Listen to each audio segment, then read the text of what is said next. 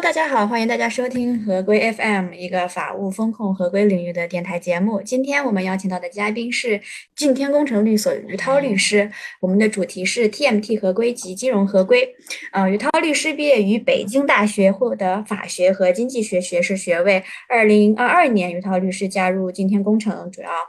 业务领域包括基金和私募、TMT、并购融资等等。在二零二二年加入今天工程之前，于涛律师曾先后在北京市中伦律师事务所、北京市君和律师事务所工作八年，也在弘毅投资工作四年。感谢于律师拨冗接受首席风控合规官的访谈。我们希望今天的访谈可以既专业又活泼，深入浅出的为大家解答合规谜题。那您之前也有在弘毅投资呃就职过，呃，它也是中国头部的投资管理机构之一，有私募股权、不动产投资、风险创投、对冲基金、公募基金等等等等业务板块。呃，关于这一部分的经历，我有几个问题想问一下您。首先，一个是人们通常会用募投管退来，哎，讲这个私募有这么几个主要环节。那您在弘毅投资是主要承担的是哪一部分的哪些工作职责呢？同意呢，它的这个就是法务风控的部门呢，实际上是人员是相对来说比较少一些，就是大概我们最高峰的时候可能有七个七位同事吧，然后我在的时候，大部分时间都是四到五位同事在。然后呢，就是我们其实就是我的具体工作呢，其实木头管退你刚刚提到的，其实基本上都有。因为这个木头管退主要是针对这个基金的这个工作而言呢，实际上我们的工作除了基金方面的这些木头管退的工作以外，那么我们还有就是这个就是呃，相当于基金管理人，也就是 GP 的这方面的这个工作。那么 GP 的这个呃工作主要包括了，比如说 GP 的合规啊，然后 GP 就是呃。这个它内部的有也有一些这个相应的这些投资啊，就是有一些这样的行为。那么实际上就是木头管退只是私募基金的这个就是基金基金的相相应的环节。然后我们其实是可以就是大概是这样的，我刚刚说的分成两大部分嘛，就是一个是管理人部分，一个是基金部分，对。嗯，呃，谈到私募的合规的话，您觉得有哪些要点？有没有自己的一些切身体验和具体的实例能够结合起来聊？呃，就是私募的话是这样的，就是就是也跟刚刚说的思路差不多吧，就它也分为管理人的这种合规和就是基金产品的这个合规。然后呢，管理人的合规呢，它其实涉及的点就是包括，比如说是这个，呃，管理人团队的合规，比如从业人员的这些相应的这些要求。然后呢，这个他的募集行为的要求，比如他的财务管理，然后他的这些，比如说资金和风险的这种隔离，然后他的信息披露啊，然后还有一些就是，呃，比如说是这个监管机构的现场的这些检查。然后这是基本上是管理人的这些合规的这些要做的这些工作，然后呢，基金产品呢，实际上主要是就是基金产品你备案的这个相应的这个是不是合规，然后还有就是备案备案完成以后，那么在投资过程当中。那么它的这些数据报送啊，然后它的这个产品的维护，包括就是说，比如说像封闭期，呃，封闭要求，然后还有就是说是产品最后的退出，呃，就是项目退出、有分配、清算，然后就是这一类的，就是这一类的这个合规工作。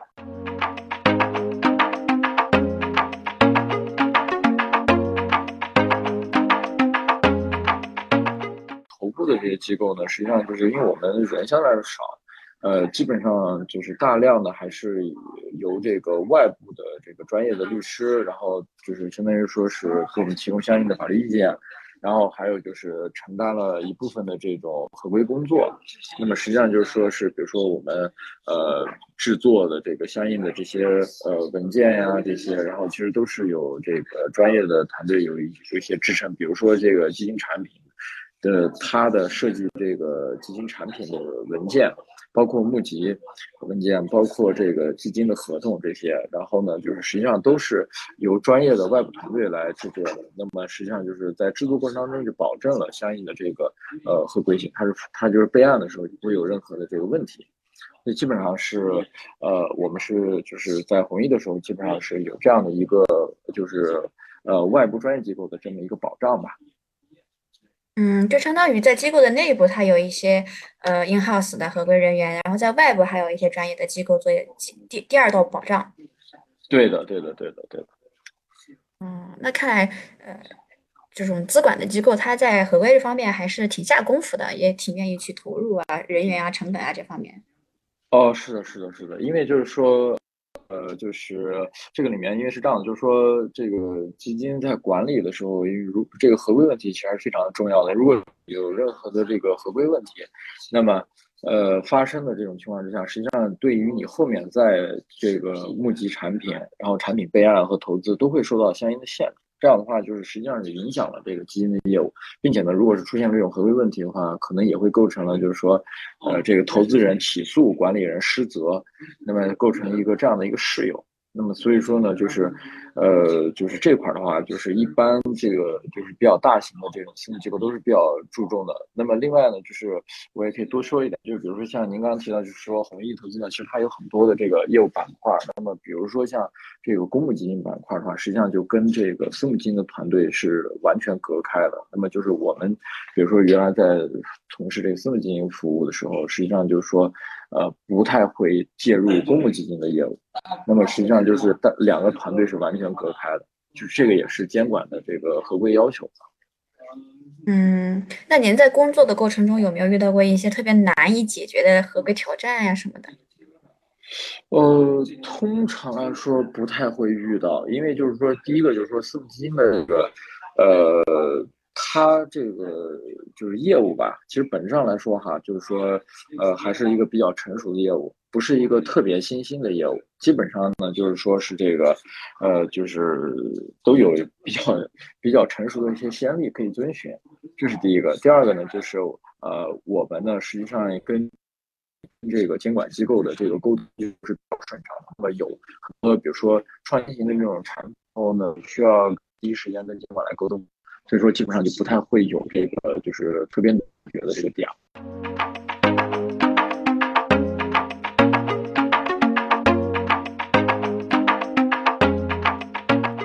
近几年，这个新冠疫情。呃，发生之后呢，可能私募基金它的这个路演可能会面临着不大的、较大的不确定性。那么，首先我想请问一下，机构它如何去做好这个方面的合规与风控？呃，疫情对这个私募基金的业务影响其实还确实比较大的，因为就是说，呃，私募基金像在募集啊、投资啊，都有大量现场的这种工作。如果是因为防疫政策的问题，那么实际上不能开展这个现场的这个业务的话，那么实际上就是还是挺受影响的。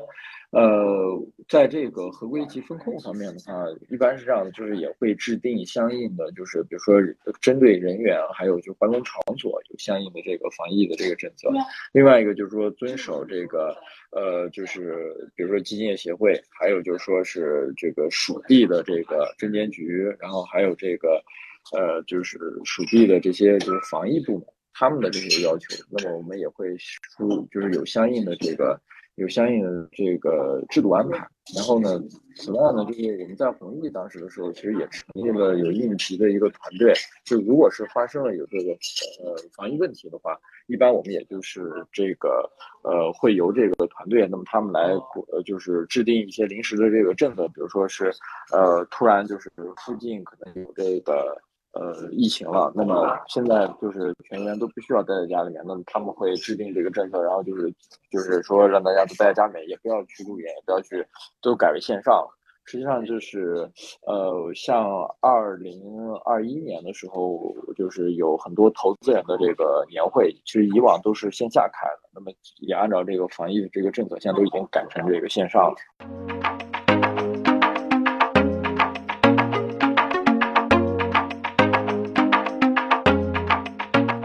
其实也有一些这种，嗯嗯，机构他会把一些线下的工作交给当地的律所啊，或者是第三方的尽调机构来来完成来执行。就是，呃，有有有有一些不方便出差的时刻的时候，还是能够呃把这个工作给他做好。是有，但是总体的感觉哈，就是如果是一地有防疫的话，就是总体感觉还是就是说会受会受很大影响，就大家可能业务相对来说就进展会比较缓慢吧。嗯，哎，那我们能不能够期待这个路演的机制有有所改变呢？为什么？嗯，我觉得就是现在疫情有点常态化了吧？我觉得就是大家呢，就是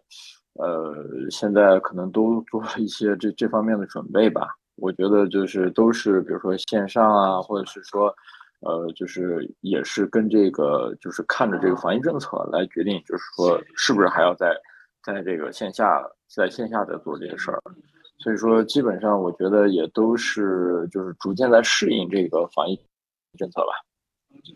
嗯，那那如果说转为线上的话，对于这个呃合格投资者的这种身份的把控，能够做到位吗？嗯，本质上来说的话，就是合格投资者的这个话，因为就是呃，这个还有一个差别哈，就是如果是这个自然人的话，就是你要做这个双录，那肯定就是说还是就是现在目前来说，就是还都是以线下为主啊。除非是就是说，就是有一些机构找了一些代销机构吧，然后呢，这些代销机构按照这个就是协会的要求，能做这个，比如说是合投资者的确认，然后双录这些，就是这呃，就是相当于说替这个管理人，外地的管理人做这个工作。然后像弘毅的话，主要还是以这个就是机构为主吧。如果是机构为主的话，就是这个其实不太受影响，因为机构的合格投资者确认。实际上就是说，是就是线上，呃，线下其实没有太大的这个区分，主要是以他提供的这些材料，然后包括就是说，呃，我就是管理人的持呃外部的这种查证，以这个为主啊。嗯，所以它能够分成自然人和机构两两种，然后机构的呢，可能线上不太受这方面的影响啊，本来就是线上比较容易操作啊。对的，对的。好的，感谢您参加今天的访谈，期待下次跟您聊出更多更有趣的合规话题。合规，请听好，我们下期再会。